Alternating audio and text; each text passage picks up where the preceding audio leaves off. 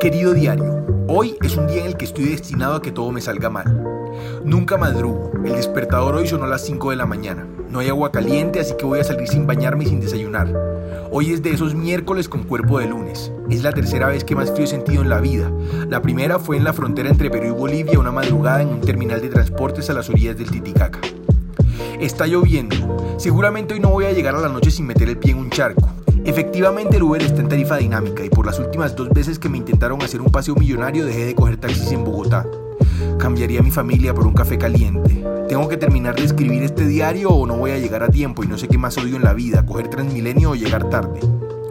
El Uberpool está a 8 minutos. Tengo 8 minutos para terminar de escribir. Compartes viaje con Alejandro, dice la aplicación. Alejandro vive en Chapinero Alto. Alejandro tiene nombre de ser un rolo de la Javeriana.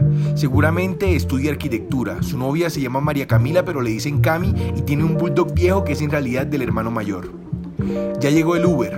Bajo caminando lento porque sé que como está el día probablemente me vaya a caer unas tres veces antes de las 8 pm.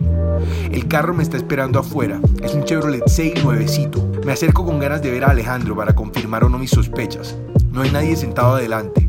Alejandro está sentado atrás con una rume de maletas. Más que una persona, parece unos bultos apilados en la esquina del carro. Es como si Alejandro supiera que mi puesto favorito es al lado del conductor. Gracias, Alejandro. Ay, trancón. Maldito miércoles con cara de lunes. Aprovecho para voltear y verle la cara a Alejandro. Uno puede sacar muchas conclusiones del vello facial de una persona. Alejandro está vestido con una chaqueta que dice Prom 18 y en una manga tiene bordado con letra blanca y cursiva tres letras que leen Ale. Alejandro tiene falda de cuadros, medias altas y el pelo recogido. Oh sorpresa, Alejandro no es Alejandro, sino Alejandra. Alejandra tiene cara de rola fea, con una nariz que ocupa el 40% del volumen total de su cara. Tiene un lunar horrible encima del labio y tiene todo el cuerpo cubierto por esos vellos finos que solo se ven cuando le pega la luz. Desafortunadamente para Ale, el sol le pega en toda la cara. Alejandra me encanta, es la niña rarita del colegio, no habla con nadie, le va bien en las materias que no importan, como inglés y le cuesta la filosofía. Alejandra dice haberse enamorado una vez en quinto de primaria de quien ahora es su mejor amigo. Necesito llamar su atención de cualquier manera. Qué mal día para ir sin bañarse encerrado en un carro con la mujer de tu vida y un conductor de nombre impronunciable. Alejandra, dos puntos. Mi nombre es Pedro Espinosa y estoy enamorado de vos. Estamos a dos cuadras de su destino. Puedo ver el carro moviéndose lentamente en la aplicación. Cada segundo que pasa se vuelve más cierto que el viaje está llegando a su irremediable final. Nunca veré más a Alejandra, otro de los amores fugaces de paquete individual del transporte público, lo que me faltaba. Pasar todo el día imaginando las vidas que no voy a poder tener con la colegiala que va tarde a clase de trigonometría. No, hoy no va a ser otro día de mierda y si lo es, por lo menos universo, déjame tener la satisfacción de escucharle la voz a la mujer perfecta que nunca voy a tener. Alejandra, le digo, ¿cómo es tu Instagram? Ella se queda en shock. Vamos llegando. Ojalá el pago no sea en efectivo para que este momento incómodo no dure más de lo necesario. Se queda callada como si no hubiera entendido lo que le dije.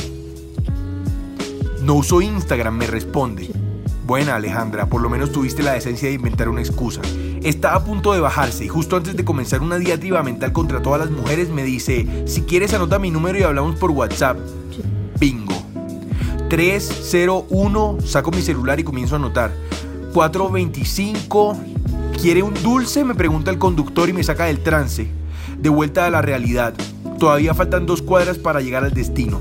Estoy sentado debatiéndome entre las excusas y las bolas que se necesitan para hablarle a una desconocida.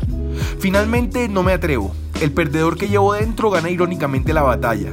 Alejandra se baja, entra a su colegio y yo sigo mi camino. No alcanzo a escuchar su voz. Debe tenerla gangosa y nasal. Llegó tarde. Maldito miércoles.